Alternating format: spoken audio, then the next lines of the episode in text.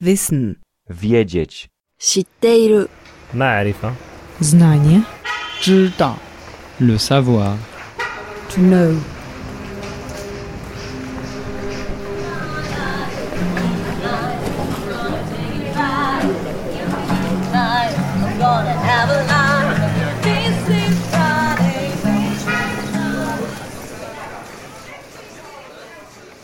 Der überflüssige Mensch oder die mörderischen Widersprüche des Spätkapitalismus.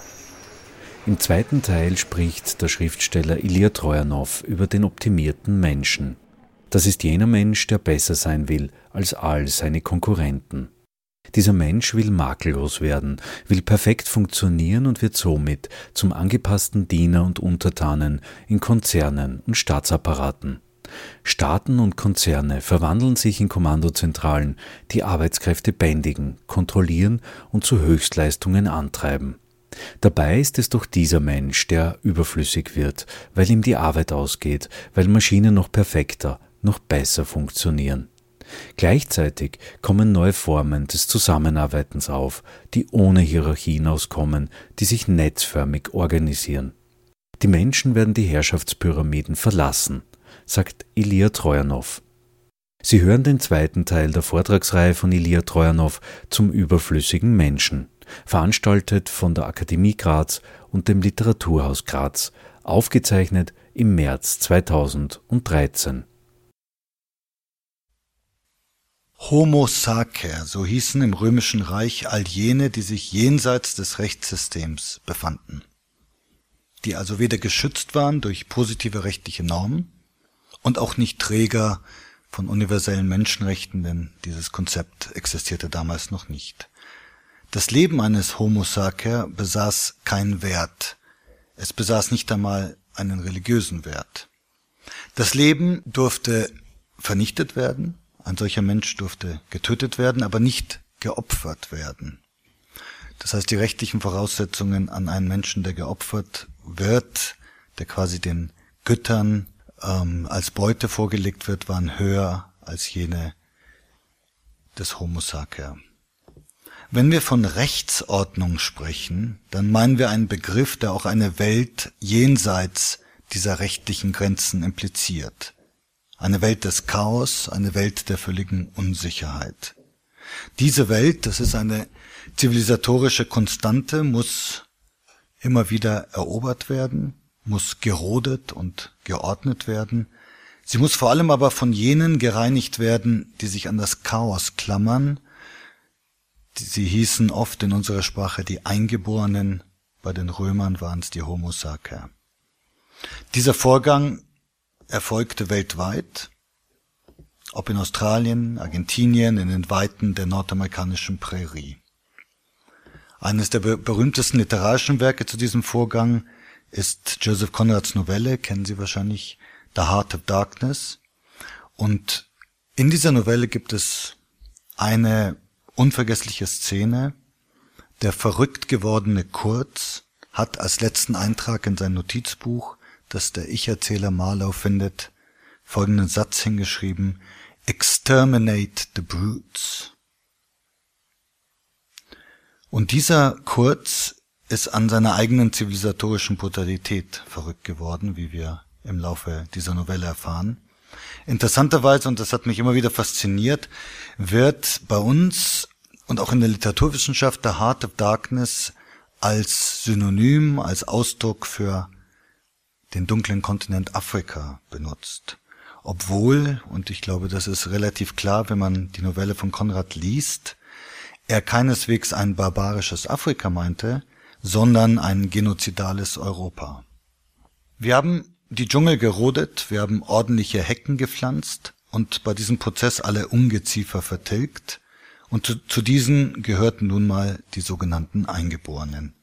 Sie waren nicht nur wertlos im Sinne von Homo sacer, sie standen dem Gott gewollten Fortschritt im Wege. Sie waren antiquiert und anachronistisch. Insofern haben wir ihnen, und das war der Höhepunkt des zivilisatorischen Auftrages und seiner Legitimation, haben wir ihnen quasi einen Gefallen getan, weil wir sie aus ihrer zwar unverschuldeten, aber unheilbaren Unzeitgemäßheit befreit haben. Die heutigen Homo sacer sind die gefallenen Konsumenten. Das System kann alles verzeihen, nicht aber den Konsumverzicht. Das entspricht ziemlich genau dem Hungerstreik eines Häftlings, das einzige, aber ziemlich effektvolle oder effektive Mittel, das ein Häftling gegen seine Wärter in den Händen hält. Als Reaktion darauf wird er entweder zwangsgefüttert oder dem Tod überlassen. Derjenige, der nichts konsumiert, stellt das System als Ganzes in Frage, so wie der Hungerstreikende das Gefängnis an sich in Frage stellt. Er trägt ein Stigma. Und besonders schlimm tragen es natürlich jene, gestern habe ich es erwähnt, die nicht nur nicht kaum etwas konsumieren, sondern auch noch von der Müllhalde leben. Gerade weil sie unseren Abfall konsumieren und nur unseren Abfall sind sie entwürdigt, entwertet, entmenschlicht, denn der vollwertige Bürger kauft Neuware ein. Der in die Knie gegangene, mit einem Fuß in der Überflüssigkeit geschlitterte Bürger frequentiert hingegen die Second-Hand-Läden. Es ist sehr interessant, wenn Sie Interviews, es gibt, es gibt inzwischen einige sehr lesenswerte Bücher, die aus Feld, sogenannter Feldforschung bestehen bei Langzeitarbeitslosen. Ähm, es war sehr auffällig für mich, dass diese Leute immer wieder von Scham sprechen und die Scham, die besonders intensiv empfunden wird, ist diese Notwendigkeit, nicht nur zum Beispiel zu einer Suppenküche zu gehen, sondern in einen Second-Hand-Laden einzukaufen. Und diese Menschen erzählen, dass sie in den ersten Wochen oder gar Monaten um sich blicken, dass ja auch ja niemand, den sie kennen, sieht, wie sie da hineingehen oder herauskommen. Wer also nur Secondhand-Läden, Suppenküchen oder gar Müllkippen als Konsumtempel kennt, der kann, das leuchtet jedem ein, kein vollwertiger Mensch sein. Er ist Kollateralschaden im globalen Konsumkrieg. Stellen Sie sich vor, Sie dürften nirgendwo mehr rein, nicht in einen begehrten Club, Disco, Café, Bar, nicht in die Metzgerei, nicht in die Bäckerei, nicht einmal in den Supermarkt. Sie haben überall Hausverbot, weil Sie nicht nur ein gläsernen, sondern auch ein Konsum unzuverlässig auffällig gewordener Bürger sind. In allen Bereichen unserer Gesellschaft existieren für uns meist nicht sichtbare Zugangsbeschränkungen, und wenn Sie das richtige Passwort im übertragenen Sinne des Wortes nicht kennen, bleiben sie außen vor. Filme und Romane bedienen sich dieses Topos mit Vorliebe, weil es so eindrücklich und klar verständlich ist. Der Held, zum Beispiel in einem Film, der mir gerade einfällt, Sandra Bullock, die über alles verfügt, was uns heutzutage zu vollwertigen Konsumenten macht, nämlich eine großen Sammlung von Plastikkarten und ein Smartphone Phone und anderen Geräten plötzlich eines Tages feststellen muss, dass sie alle gesperrt sind, dass sie zunächst digital nicht mehr existiert und dann später tatsächlich nicht mehr existiert. Es geht also nicht nur um das nackte Leben, sondern es geht auch um den nackten Körper. In dem Maße, in dem der Mensch zur Ressource wird, liegt es nahe, dass er seinen eigenen Körper versklaven muss. Oder anders gesagt, ausbeuten muss. Wenn man heutzutage sagt, es kommt auf die inneren Werte an, dann meint man die Blutwerte. Der Mensch unter den Zwängen, die ich gestern Abend beschrieben habe, muss seinen Körper zunehmend optimieren, um effizienter, erfolgreicher, wettbewerbsfähiger zu sein oder zu werden. Er behandelt seinen Körper somit zunehmend wie eine Maschine, so wie manche von uns gerade in diesen Breitengraden ihr geliebtes Pkw behandeln. Man muss sich geradezu ständig upgraden, um mit der Entwicklung und vor allem auch mit der Automatisierung mitzuhalten, denn die Maschinen sind meistens effizienter und um sich im vermeintlichen Konkurrenzkampf gegen diese Maschinen zu behaupten, versucht der Mensch sich selber abzugraden einer funktionierenden und sich laufend anpassenden Software gleich. Oder wie meine Kollegin und Freundin Julie C. in einem sehr lesenswerten Artikel zu dem Thema neulich geschrieben hat, Zitat, die Datenbank ist sein, sie meint den selbstoptimierten Menschen, die Datenbank ist sein Beichtstuhl, der Dienst an der Technik, sein tägliches Gebet. Dieser Mensch bildet sich ein, ein perfekter Mensch werden zu wollen. Eines der Schlagworte dieser Bewegung, die äh, wie viele andere aus den USA zu uns hinüberschwappt, ist a complete human being. Ähm, es ist sehr interessant zu lesen, was in diesen Kreisen als complete human being bezeichnet wird. Da geht es wirklich darum, dass man das richtige BMI hat, das ist äh, Body Mass Index, oder dass man die richtige Knochendichte hat. Es geht also darum, den Tod zu überlisten, zumindest ihn hinauszuzögern. Einer der Gurus dieser Kampagne schreibt auch ganz äh, klar und deutlich und ehrlich, dass er vorhat, 120 Jahre alt zu werden.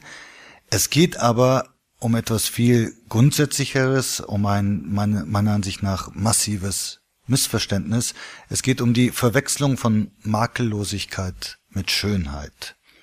Der selbstoptimierte Mensch, der Complete Human Being, ist einer, der sich eine funktionale Makellosigkeit antrainiert, von dem, was wir traditionell als Schönheit, als menschliche Schönheit im kompletten Sinne des Wortes meinten, ist er natürlich meilenweit entfernt. Und für diese Menschen, und das wird in den unzähligen Ratgebern, die viele von ihnen sind Bestseller, für diese Menschen existiert nur, was gemessen werden kann.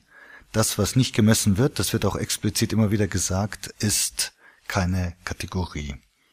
Und zu diesem Zweck tragen schon viele, Sie könnten im Internet nachgucken. Ich wollte es eigentlich mitbringen. Ich habe es zu Hause vergessen, weil zufällig hat es mein Bruder mir zu Weihnachten geschenkt. Wahrscheinlich ohne zu wissen, dass ich gerade über das Thema nachdenke. Sie tragen so schwarze Armbänder. Äh, das erfolgreichste Modell ist von Nike. Sie schauen ein bisschen so aus wie diese Armfesseln, die man bekommt, wenn man ähm, Hausarrest hat. Und äh, man drückt darauf und da ist so ein kleiner Display, da ungefähr, wo die Adern sind. Und er gibt einem an, wie viele Energiepunkte man verbraucht hat, wie viele äh, Schritte man gelaufen ist oder Stufen und wie viele Kalorien man verbraucht hat. Und äh, diese Menschen, also allein bei diesem Nike-Armband äh, sind es inzwischen äh, etwas weniger als eine Million. Diese Menschen teilen dann den anderen, es ist eine, natürlich eine Gemeinschaft der sich gegenseitig überprüfenden Selbstoptimierer, teilen einander mit, wie sie gerade unterwegs sind und es wird quasi der Konkurrenzdruck im Arbeitsleben wird reproduziert in der Freizeit, denn sie möchten gegenseitig unter Druck geraten, indem sie sehen, ah, die anderen haben heute schon mehr Energiepunkte verbraucht, schon mehr Kalorien, also muss ich noch nachlegen. Und in der Betriebsanleitung steht das positives Beispiel, man könne doch dann noch später am Abend einen langen Spaziergang machen, wenn man einen Mangel an Energiepunkten feststellt auf seinem Handgelenk oder an seinem Handgelenk. Das ist etwas, was, ähm, wenn es nicht existieren würde, was natürlich vielen von uns geradezu als Fantasie eines besonders grausigen Science-Fiction-Romans erscheinen würde. Aber nicht nur existiert das, sondern es gibt auch ziemlich gebildete und seriöse Menschen, die diese Annäherung von Mensch und Maschine das Wort reden. Ich hatte vor einigen Monaten ähm, war ich zu einem Abendessen in Wien eingeladen und am Tisch saß auch ein relativ hochrangiger Funktionär des ORF und er hat dann gesagt, wie es manchmal einem passiert, wenn man Autor ist. Hören Sie mal, ich habe einen Ihrer Bücher gelesen und da muss ich Ihnen doch mal was sagen und so. Und er sagte, er verstehe meine und unsere, weil ich das Buch äh, Angriff auf die Freiheit ja mit Juli C. geschrieben habe, Paranoia nicht. Was sei denn daran, wenn man die Technik sich zunutze macht, um das Leben bequemer zu gestalten. Und er gab als Beispiel für etwas, was er sich wünschen würde, einen Chip, der zum Beispiel im ähm, Ohrläppchen oder woanders implantiert ist. Und dieser Chip könnte doch alle möglichen äh, Vorgänge, die er momentan relativ aufwendig erst sammeln, äh, buchhalterisch belegen und dann weiterreichen muss. Also sein Beispiel war zum Beispiel die Steuererklärung. Dieser Chip könnte all diese Vorgänge laufend abspeichern und dann, ähm, je nachdem wie er programmiert ist, weiterleiten, sodass er sehr viel Zeit dann sparen würde, um sich den schönen Dingen des Lebens zu gönnen. Das ist als Vision ein relativ alter Hut für diejenigen unter Ihnen, die gerne Science-Fiction-Romane lesen, wie, wie ich es tue. Ähm, gibt, es gibt ja den Cyborg. Das ist eine Vision des, äh, der wirklichen Einheit von Mensch und Maschine. Das ist in der Medizin ja teilweise schon ähm, bei, bei künstlichen Gelenken zum Beispiel oder bei, bei bestimmten anderen Implantaten teilweise schon verwirklicht. Und hier geht es darum, ohne medizinische Notwendigkeit seinen Körper schon so zu optimieren, dass er in Zeiten der zunehmenden Automatisierung ähm, Bestand hat. Denn alles ist regulierbar, alles ist optimierbar, alles ist in Modulen zerlegbar und begreifbar und nur so begreifbar, weswegen diese Ratgeber, diese Fibeln, von denen ich vorher gesprochen habe, alle äh, schon im Titel ihre maschinelle Gebrauchsanweisung tragen. Es geht eigentlich immer darum, dass man in zwölf Schritten etwas erreicht, dass es 48 Gesetze sind, etwa der Macht, dass es sieben Wege sind oder dass es 64 Positionen sind. Daran merkt man schon, es ist genau so, wie wenn Sie früher irgendetwas erworben haben, was Sie selber zusammenstellen müssen und dann stand in der Betriebsanleitung die fünf Schritte, bis Sie freudvoll ihre neue, ihr neues Spielzeug benutzen können. Arbeit erweist sich zunehmend als endliche Ressource. Das müsste sie eigentlich provozieren, denn ähm, das ist nicht etwas, worauf man kommen würde, wenn man die Rhetorik unserer Politiker und Wirtschaftsbosse folgt, die ja stets eifrig dran arbeiten, unermüdlich sich opfern im Kampf um neue Arbeitsplätze. Sie sind alle bestrebt, neue Arbeitsplätze zu schaffen, wie einst die Alchemisten, die mit Mixturen und Wundersprüchen Gold hervorzaubern wollten. Und sie sind auch in etwa so erfolgreich wie die Alchemisten damals. Wie Erdöl und Zink und Indium geht auch die klassische Lohnarbeit zu Neige das Rückgrat des kapitalistischen Systems. Die technologische Revolution, die vor etwa drei Jahrzehnten, man kann sich streiten, wann sie genau äh, einsetzte und vor allem explodierte, und die strukturimmanenten Triebkräfte im globalisierten kapitalistischen System, die zwei wichtigsten Effizienzsteigerung und Profitmaximierung, zwingen diese technologische Revolution zu einem, zu einer Atemlosigkeit, zu einem Innovationsdruck und Drang, der nicht nur unaufhörlich voranschreitet, sondern der meiner Ansicht nach dem Kapital selbst irgendwann mal folgerichtig den Garaus machen wird. Man muss gar nicht so weit gehen wie Norbert Wiener in seinem berühmten kybernetischen Gesetz, dass es weder theoretische noch praktische Einwände gebe, in allen Bereichen der Produktion geschlossene Automationskreisläufe einzurichten. Schon heute gibt es kaum noch Verrichtungen, die ein Mensch mit geringer Ausbildung und Intelligenz in der hochindustrialisierten Welt besser ausführen kann als eine Maschine oder ein Roboter. Und die wenigen Tätigkeiten, die es gibt, sind saisonal wie zum Beispiel Spargel ernten. Angesichts der voranschreitenden Automatisierung ist es nur eine Frage der Zeit und seien, aus, seien es auch einige Jahrzehnte, aber was ist das schon im Lauf der Menschheitsgeschichte, bis selbst heute als hochqualifiziert geltende Arbeiter ersetzt und in den Fabriken nur noch spezialisierte Maschinenparkaufseher beschäftigt werden. Die Grenzen der Automatisierungstechnik sind offenkundig, Kreativität und Flexibilität sowie sprachliche Kompetenz entziehen sich gegenwärtig und auf wahrscheinlich auf absehbare Zeit den Fähigkeiten selbst der fähigsten künstlichen Intelligenz, wobei die Meinungen auseinandergehen, ähm, was möglich ist. Ich hatte jetzt einige sehr interessante äh, Treffen, Diskussionen mit Wissenschaftlern und vor allem am ähm, Alfred Wegener Institut in Bremerhaven, das führende Polarforschungsinstitut der Welt. Und dort gibt es einen Mann, der eine extrem interessante Aufgabe hat. Er mit einer phänomenalen Technik sitzt er in seinem Büro in Bremerhaven und hört den ganzen Tag den Gesängen der Walfische zu. Und es geht darum, dass man herausfinden will, was die verschiedenen Walarten, Walfisch ist natürlich falsch, es sind ja keine Fische, aber die verschiedenen Walarten ähm, für Kommunikationsmuster äh, haben. Es ist so, dass man bei einigen Wahlarten noch überhaupt nicht weiß, wie sie kommunizieren, dass man aber aufgrund dieser Technik, und zwar sind das Mikrofone, die im antarktischen Meer tief versenkt sind. Es muss im antarktischen Meer sein, weil die Kommunikation der Wale enorm gestört ist durch, die, durch, durch den internationalen Schiffsverkehr.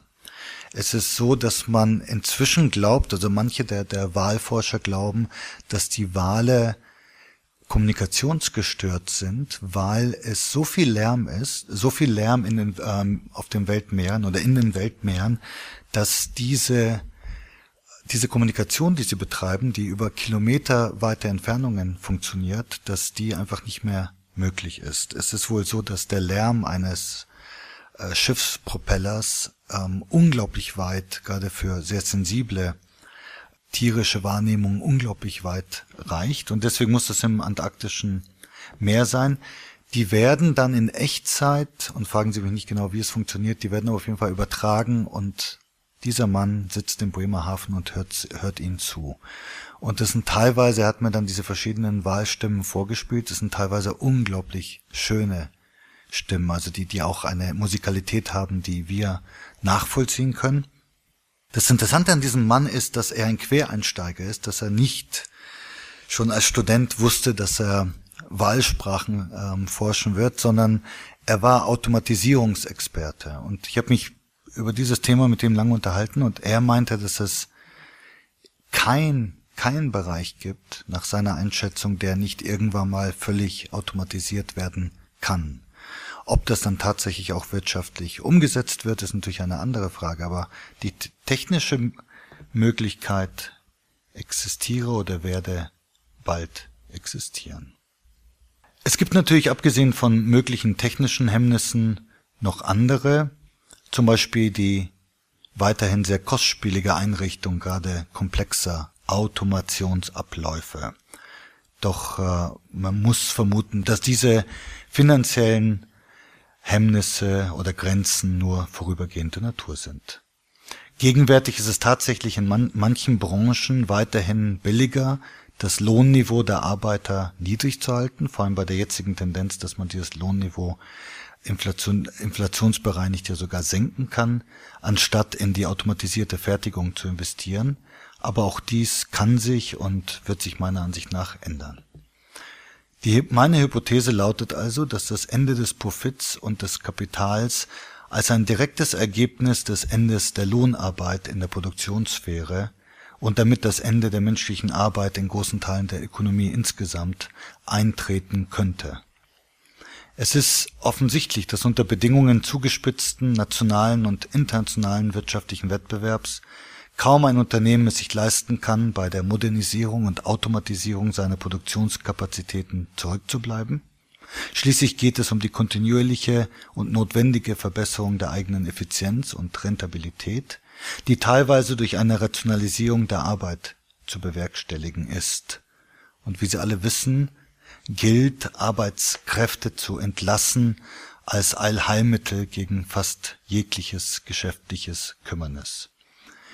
Die Automatisierung betrifft alle Branchen der Wirtschaft, den Produktions- wie den Dienstleistungsbereich, den Energie- und den Transportsektor, den Vertrieb von Gütern, natürlich auch Banken, sogar Wissenschaft und Kunst.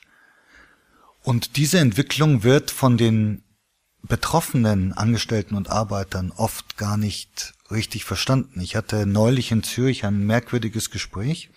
Ich bin zum Schalter gegangen und wollte mir ein Ticket kaufen Zürich, Stuttgart. Und die Dame sagte dann, ja, es kostet sie aber zehn Franken mehr. Und ich fragte, weil ich irgendwie gerade in einer da wahrscheinlich übel gelaunt war, äh, ob es daran liege, dass Sonntag ist. Und sie sagte, ähm, nein, das liegt daran, dass sie es bei mir kaufen. Und ich fragte, wo soll ich es denn sonst kaufen? Dann sagte sie im Internet. Und dann sagte ich, im Internet ist es zehn Franken billiger. Und sie sagte ja und strahlte mich an. Und da sie mich anstrahlte, war ich natürlich provoziert, sie zu fragen, ob sie sich denn ähm, darüber bewusst ist, dass sie quasi durch diese Strategie ihres Arbeitgebers sich selber natürlich überflüssig macht, weil es wahrscheinlich relativ wenig Menschen gibt, die 10 Franken mehr zahlen, nur um dieser Frau ihren Job zu garantieren. Ich vermute, dass die meisten von uns dann über kurz oder lang ihr Ticket im Internet besorgen und sich die 10 Franken sparen. Wobei die Frau vehement widersprach und sagte, nein, das würde ich ganz falsch sehen. Wenn ich bei ihr kaufe, würde ich halt eine besondere Dienstleistung erhalten und diese würde halt Geld kosten. Diese gerade umrissenen Entwicklungen führen zudem zu einer beschleunigten Konzentration und Verdichtung in der Unternehmenswelt. Das beste Beispiel dafür, es ist uns allen bekannt, ist die Autom Automobilindustrie. Ich habe einen ähm, sehr guten Freund, der irgendwie auch als Quereinsteiger irgendwann mal begonnen hat, uralte Autos zu restaurieren.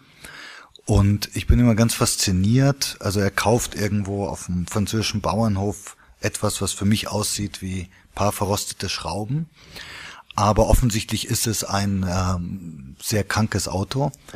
Und er hat in seiner Werkstatt die, die Fähigkeit, fast jedes Teilstück dieses Autos, Sie merken, ich bin äh, da nicht sehr bewandert, zu rekonstruieren und am Ende steht dann so ein schönes Auto aus dem Jahre 1925. Das Faszinierende ist, dass er mir bei jedem Gespräch irgendwelche neuen Automarken nennt und dass ich inzwischen herausgefunden habe, dass es damals tausende verschiedene Automobilfirmen gab. Nicht nur das, aber dass damals eigentlich fast alles, was seitdem in der Automobilindustrie passiert ist, also in den ersten Jahrzehnten schon entwickelt wurde. So habe ich von ihm gelernt, dass es schon 1905 ein erstes Elektroauto gab und viele andere technische Neuerungen waren Folge dieser enormen Vielfalt an Kleinunternehmen, die sehr innovativ äh, entwickelt haben. Inzwischen, 70, 80 Jahre später, haben wir weltweit nur noch, nageln Sie mich nicht fest, aber ich glaube ungefähr zehn äh, nennenswerte Firmen, also ich zähle jetzt nicht diese ganz kleinen, die irgendwelche Sportwagen für Millionäre produzieren, sondern jene, die wirklich weltweit operieren. Zehn multinationale Wettbewerber. Und die Rationalisierung und Auto Automatisierung ist beeindruckend. Wenn Sie jemals in einer Stadt sind, in der, zum Beispiel in Stuttgart, in der es Fabriken gibt, ist es wirklich lohnenswert, mal eine Werkführung zu machen, weil Sie sehen diese, diese wirklich futuristisch aussehenden Roboter, die die Fertigung fast, inzwischen fast völlig selbstständig am Fließband übernehmen und der berühmte alte Fließbandarbeiter von Henry Ford, der, wie Henry Ford gesagt hat, so viel verdienen muss, dass er eines der Autos, die er zusammenschraubt, selber sich kaufen kann, den gibt es zunehmend nicht und den gibt es bald überhaupt nicht mehr. Mit dem Einsetzen dieser wie ich sie nenne, Robotron-Revolution, ein zusammengesetztes Wort aus äh, Roboter und elektronische Revolution in den entwickelsten Teilen der Welt. Mit diesem radikalen Wandel von Wirtschaft und Gesellschaft durch die Dominanz von Computer, elektronischer Technologie somit und automatisierten Prozessen, Roboter, schrumpfen die Binnenmärkte und die Platzierung von Waren auf den internationalen Märkten gerät zunehmend zur Überlebensfrage.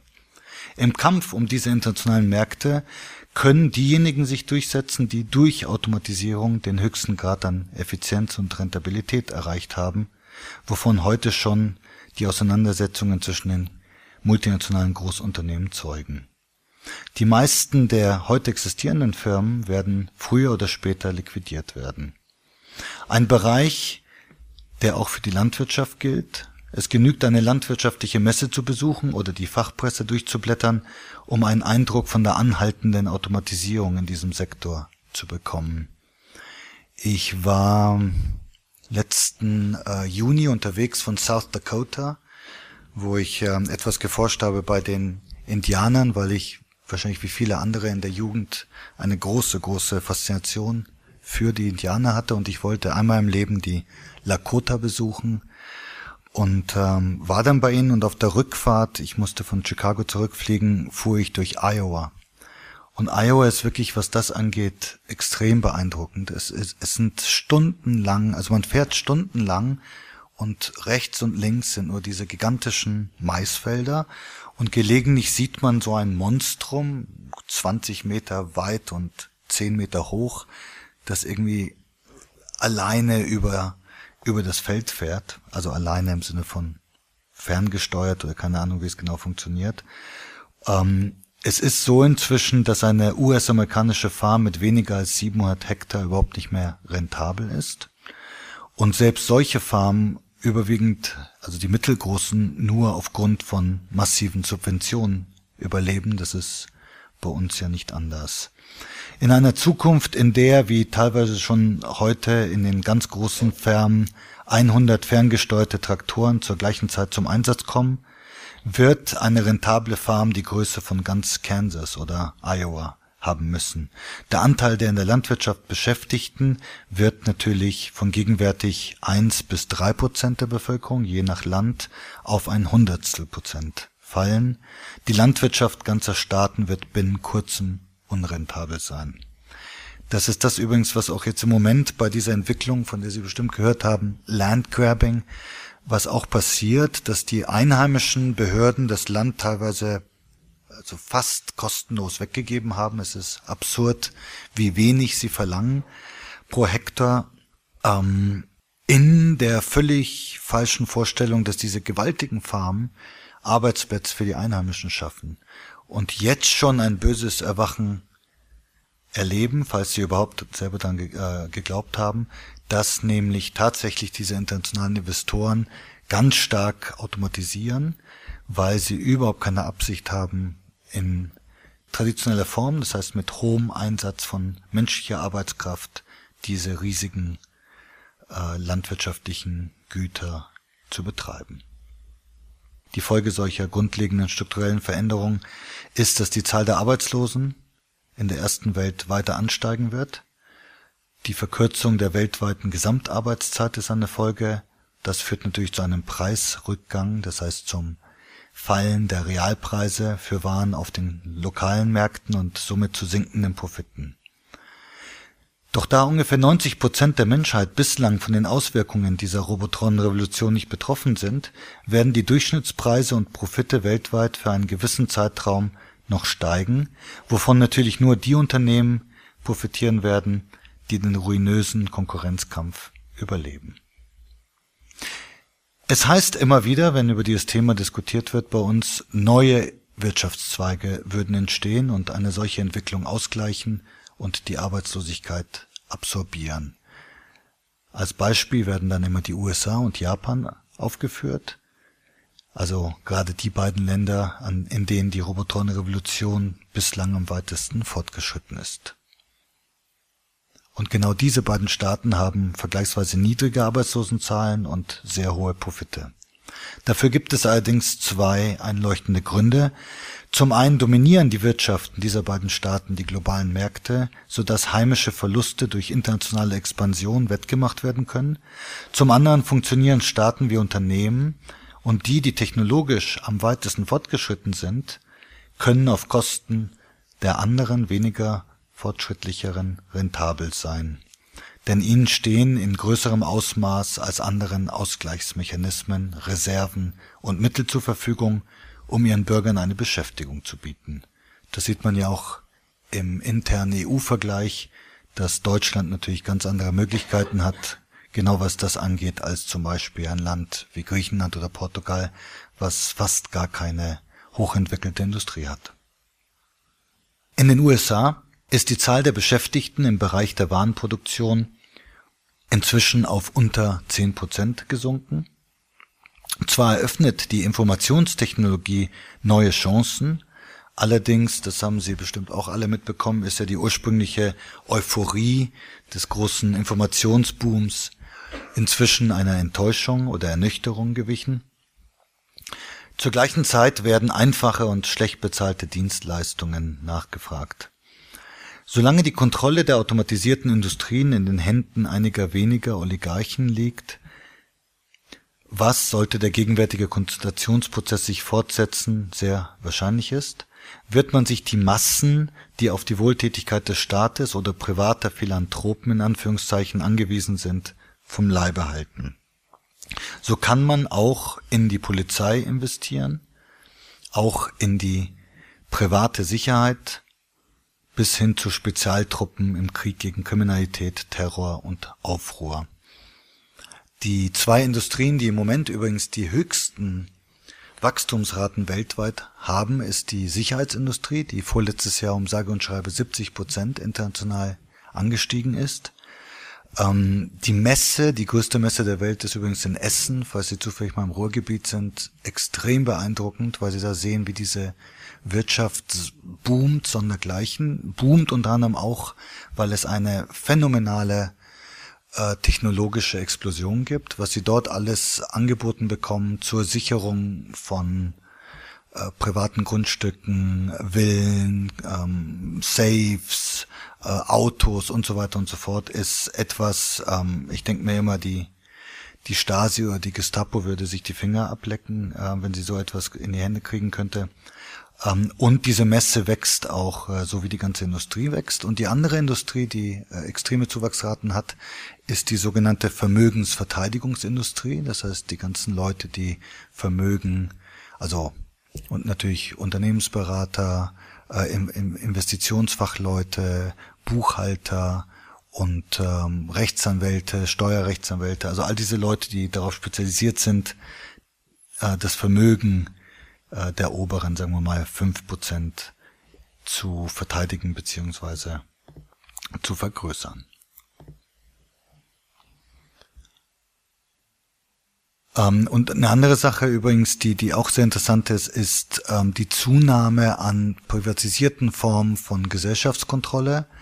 Ähm, wie Sie vielleicht wissen, ist auch da die USA federführend. Inzwischen gibt es eine große Anzahl von privaten Gefängnissen.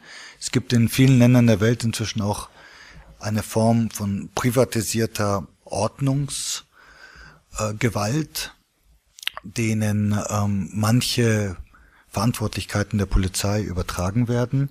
Und es gibt natürlich in den Diktaturen der, der sogenannten Dritten Welt ja auch das, was wir Todesschwadronen nennen, äh, beziehungsweise in Ländern wie das Land, aus dem ich komme, Bulgarien, gibt es ziemlich autonom agierende äh, Sicherheitstruppen der Mafia, wobei Mafia ähm, da ein falsches Wort ist, weil die Mafia in Ländern wie Bulgarien mit dem Staat und mit der Oligarchie eine Einheit bildet.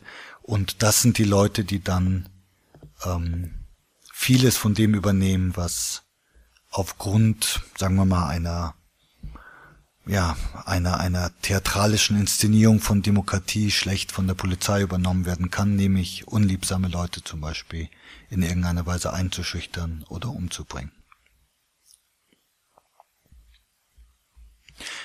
Wenn wir aber weiterhin investieren in diesen Krieg gegen Kriminalität, Terror und Aufruhr, dann hört eine solche Welt auf, eine demokratische Welt zu sein mit Freiheitsrechten wie Freizügigkeit, Meinungsfreiheit und Selbstbestimmung. Und wenn eines Tages die Möglichkeiten fetter Dividenden erschöpft sind und nur noch dürre Rendite zu erwarten sind, wird es wieder unausweichlich werden, dass kleinere oder größere Kriege von Zaum gebrochen werden und ganze Landstriche verwüstet werden, um der Wirtschaft und Gesellschaft danach ein weiteres Jahrzehnt lang ein, in Anführungszeichen, normales Funktionieren zu ermöglichen. Die große Frage ist also, wie eine solche Zivilisation in der Lage sein wird, zu überleben. Die Robotron-Revolution ist dabei, die Gesellschaft und ihre politischen Strukturen ökonomisch und sozial grundlegend umzuwälzen. Heute sind Arbeitnehmer und Beamte in der Lage, ihre Arbeit in einer gleichbleibenden Umgebung zu verrichten, in der alle Aufgaben standardisiert sind und sich mehr oder weniger wiederholen, kaum anders als bei einem Bauern im Mittelalter oder bei einer Biene. Die technologische Revolution wird aber unweigerlich dazu führen, dass die soziale Umgebung sich drastisch und kontinuierlich verändert. Dadurch wird einiges unterminiert, so auch das Funktionieren der Bürokratie oder anders gesagt des Kommandosystems und die grundlegende Stabilität. Das heutige politische System ist mehr oder weniger ein geschlossenes, feste Mauern umgeben es und schotten es nach außen ab, den Bürgern gegenüber. Es gibt die Unterteilung in Ministerien, Dienststellen, Abteilungen, die Ähnliches nach innen leisten zwischen den verschiedenen Teilen oder Zweigen der Bürokratie. Hinzu kommt eine Zentralisierung höchsten Ausmaßes, massiv, unverrückbar und meiner Ansicht nach unmenschlich. Das System fördert Größenwahn und Servilität, Egoismus und Konformismus. Unter solchen Voraussetzungen interessiert sich kaum einer für die Bedürfnisse und Erwartungen seiner Mitbürger und Solidarität oder gegenseitige Unterstützung erweisen sich als nahezu unmöglich. Mit ihren hierarchischen Formen und antagonistischen Beziehungen, vor allem zwischen Vorgesetzten und Untergebenen, verausgabt solche Bürokratie, und wenn ich Bürokratie sage, meine ich nicht nur den Staatsapparat, sondern auch in Großkonzernen die Strukturen, die fast gleich organisiert sind, bürokratisch organisiert sind, verausgabt solche Bürokratie den größten Teil ihrer Energie zur Selbsterhaltung was sie für die Gesellschaft insgesamt zu einem sehr kostspieligen Unterfangen macht. Die Robotron-Revolution trägt, da sie die Zeit komprimiert und die Grenzen des Raumes überwindet, zur Entwicklung eines virtuellen Büros bei, in dem mobile Geräte es jederzeit ermöglichen, mit Kollegen, Kunden, Publikum, Freunden zu kommunizieren. Das führt natürlich einerseits zu einer enormen Zeitersparnis, weswegen Management-Experten der Ansicht sind, dass bis zu 50 Prozent der laufenden Kosten heutiger Verwaltungen durch den Einsatz neuer Technologien eingespart werden könnten, wenn das politisch gewollt wäre. Die Kehrseite einer solchen Entwicklung liegt natürlich auch auf der Hand. Mit dem Verschwinden der kleinen Beamten verschwende auch die Herrlichkeit, der Mythos, das Unergründliche, das die Amtsstuben und die staatlichen Einrichtungen umgibt, weswegen es ja einen heftigen Kampf gibt um ein Thema, was im Moment äh, sehr auf der Tagesordnung liegt, nämlich Transparenz. Sie wissen auch in Österreich, dass es teilweise Gesetze gibt, die äh, urzeitlich sind, die Amtsgeheimnisse schützen und die überhaupt keine gesellschaftliche Funktion haben, außer dass sie diese Selbstherrlichkeit des Beamtenapparates in irgendeiner Weise bewahren. Das ist die Kämpfe, die wir im Moment erleben, sind Rückzugsgefechte einer Bürokratie, die spürt, dass sie, dass ihr zunehmend der herrschaftliche Boden unter den Füßen abhanden kommt. Und Beschäftigte, die in einem in ständiger Veränderung begriffenen, flexiblen Milieu arbeiten, tendieren naturgemäß ihren Vorgesetzten gegenüber zu geringerem Pflichtbewusstsein und sind gegenüber Hierarchien weniger beugsam. Deswegen klammern sich die Verwaltungen mit all ihren Satrapen an die Amtsstuben und an ihre Macht, doch ihre Position wird schwächer, je weiter die neuen Technologien gesellschaftlich bestimmt werden.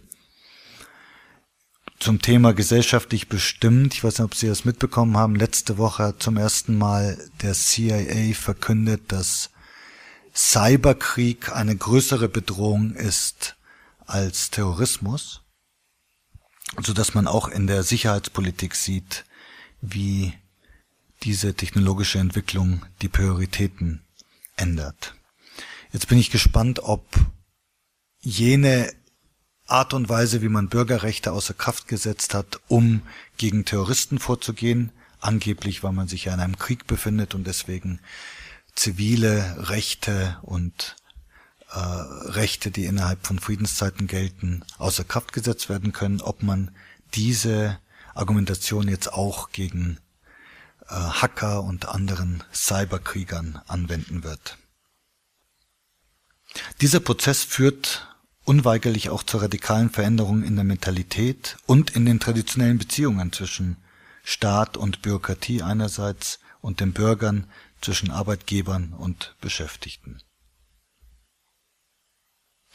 Obwohl die technologische Revolution gerade erst begonnen hat, können wir also die verheerenden Auswirkungen bereits erkennen, die sie auf die wichtigste Säule des Staates, die Bürokratie, haben wird.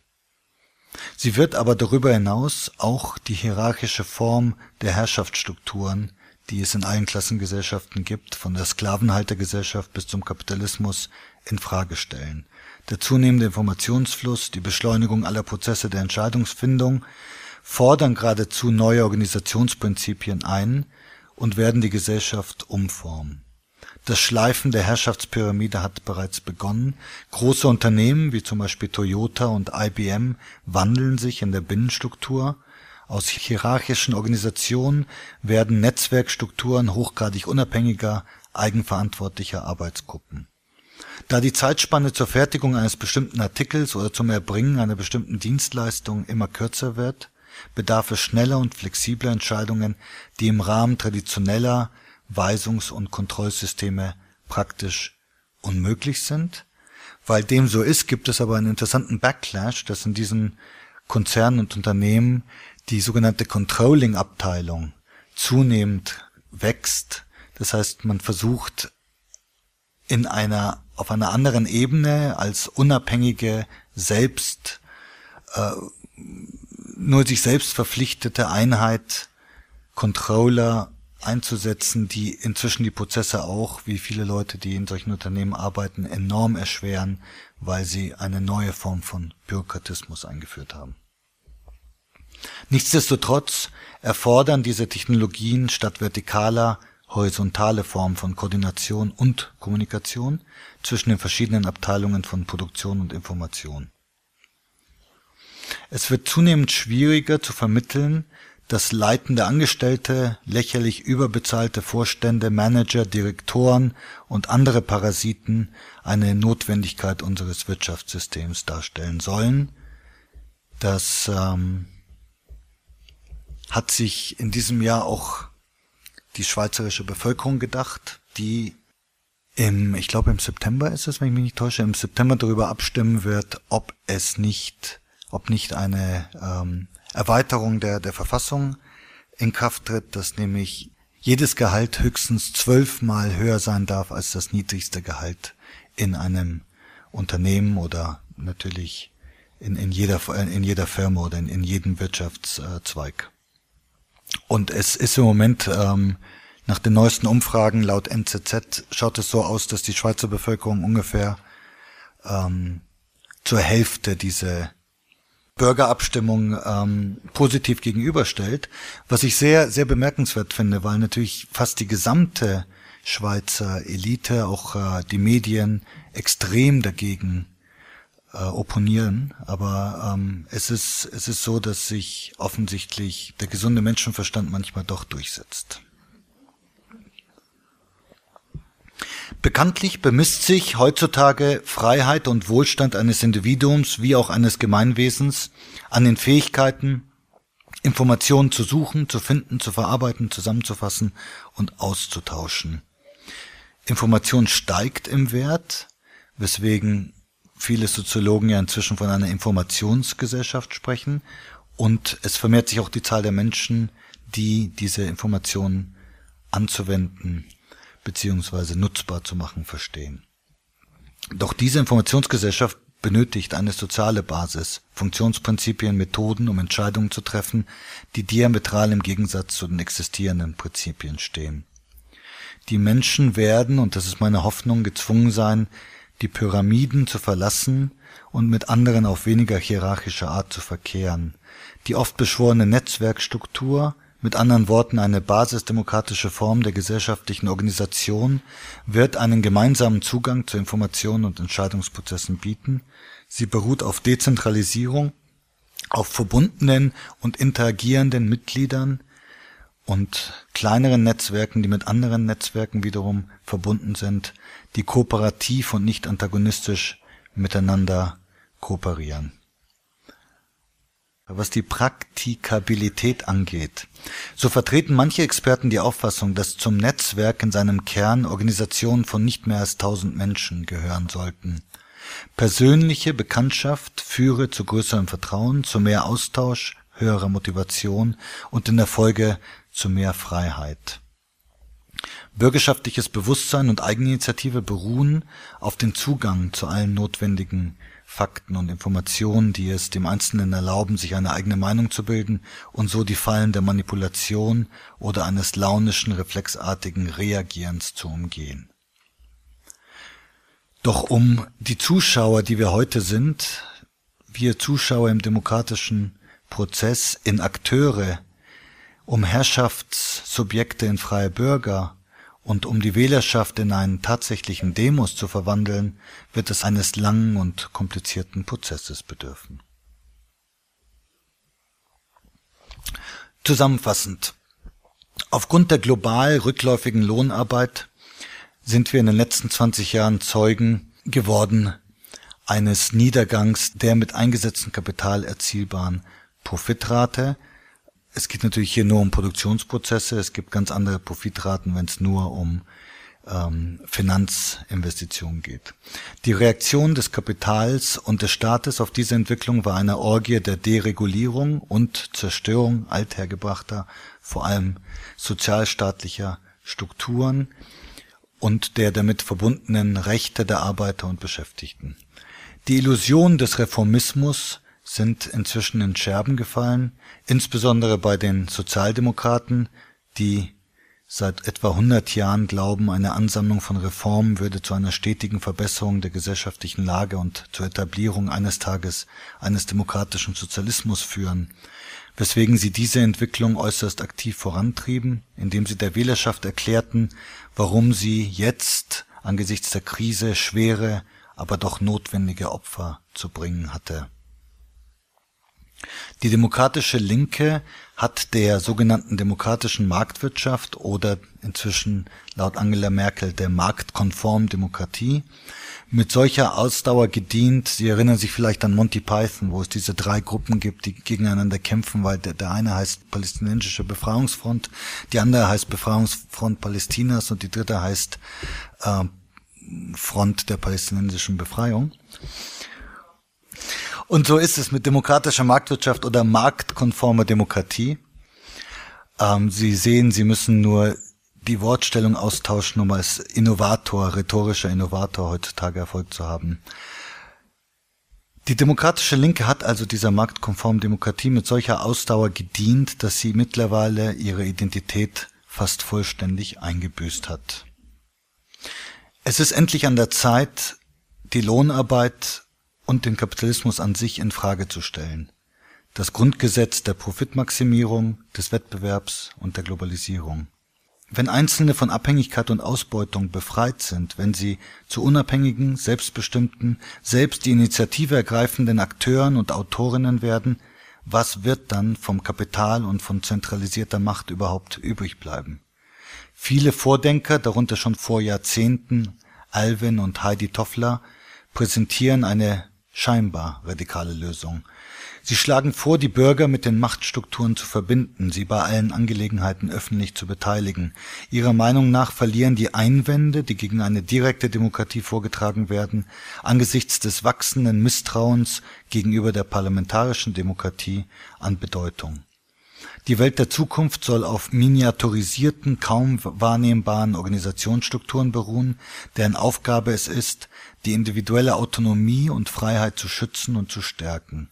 Diese virtuellen oder freien Organisationsformen sollen sich je nach Bedarf bilden und auflösen, der Zugang zu ihnen könnte vollkommen spontan sein.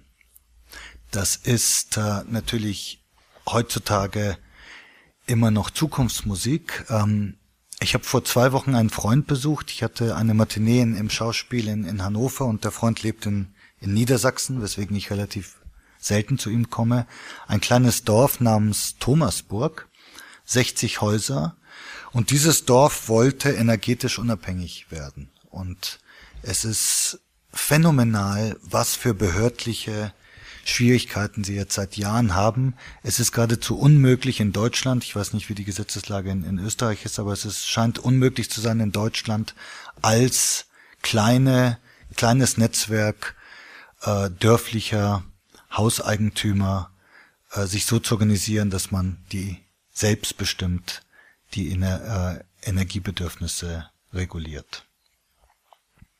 Die heutige Friedhofsruhe ist die Ruhe vor dem Sturm, in der Schlacht gegen Hierarchie, Macht und Kapital. Wir haben gesehen, wie unangemessen solche Organisationsstrukturen für eine Informationsgesellschaft sind und wie mit dem fortlaufenden Verschwinden der Lohnarbeit mehr und mehr ihre Kontrolle über die Dinge und die Menschen nachlassen wird, bis schließlich eines Tages ein kritisches Stadium erreicht sein wird, in dem die Herrschaft nur noch durch den Einsatz von Gewalt, mit anderen Worten außerökonomischen Zwang, aufrechtzuerhalten sein wird. Durch die zunehmende Bedeutung, die diese neuen Technologien im Arbeitsablauf zufällt, werden die verschiedenen Ebenen der Staatspyramide entvölkert. Das Ergebnis in einer unveränderten Marktwirtschaft ist, wie schon dargelegt, steigende Arbeitslosigkeit, Rückgang der Kaufkraft der Bevölkerung und ein explosionsartiges Anwachsen des Prekariats, worüber ich ja ausführlich gesprochen habe. Natürlich werden diese Prozesse den Widerstand, den wachsenden Widerstand der politischen Eliten und der Bürokratie auf den Plan rufen, die kaum ihrer Abschaffung und dem Verlust all ihrer Privilegien friedlich zustimmen wird Parallel dazu führt die Stagnation des Profitwachstums zu einer breiten werdenden Kluft zwischen Reich und Arm, zwischen den dominanten Akteuren auf der Bühne des globalen Kapitalismus, die die letzten Wachstumsmärkte noch besetzt halten, und den ungeheuren Massen bloßer Zuschauer, die ohne Hoffnung und Perspektive ums nackte Überleben kämpfen. Die Ungleichheiten werden in immer größeren, höchstwahrscheinlich zunehmend gewalttätig und blutig geführten Konflikten ausgetragen werden, die das System aber weiter destabilisieren und das Status quo in Frage stellen werden. Das ist keineswegs das Zitat Ende der Geschichte, sondern der Beginn einer beschleunigten Destabilisierung der Sicherheit in Anführungszeichen unserer heutigen Welt. In längerfristiger Perspektive, ich würde so wie Nostradamus, so genau wie Nostradamus, behaupten, etwa in einem halben Jahrhundert, werden sich diese Widersprüche und Deregulierungen negativ und zerstörerisch auf die jetzigen staatlichen Strukturen auswirken. Wenn ein System infolge langsamer, doch stetiger Veränderungen aufgrund von Fluktuation und asynchronen Oszillieren seiner Subsysteme destabilisiert wird und sein Gleichgewicht verliert, reagiert es hochsensibel auf innere wie äußere Kräfte, die bis zu diesem Punkt macht und erfolglos versucht haben, das System zu verändern oder gar zu zerstören. Die Auswirkungen dieser Kräfte scheinen von außen betrachtet Zufall zu sein oder ein Kuriosum. Das System beginnt, sobald es seine Stabilität verliert, sich zunehmend irrational zu verhalten. Erste Anzeichen davon erleben wir ja schon heute. Die Gesetze, nach denen es existierte und funktionierte, besitzen auf einmal keine Geltung mehr. In einem solchen revolutionären Moment, und in diesem Fall ist das oft leichtfertig verwendete Wort revolutionär tatsächlich angebracht, in einem solchen Moment ist es unmöglich, die Richtung der Veränderung vorherzusehen. Wird das System zerfallen, löst es sich in Chaos auf, oder wird es sich plötzlich auf einem höheren Niveau von Organisation, von revolutionärer Transformation selbst neu zusammensetzen? Das ist die Frage, die ich auch nicht beantworten kann, aber ich finde, es lohnt sich, über diese Frage gelegentlich nachzudenken.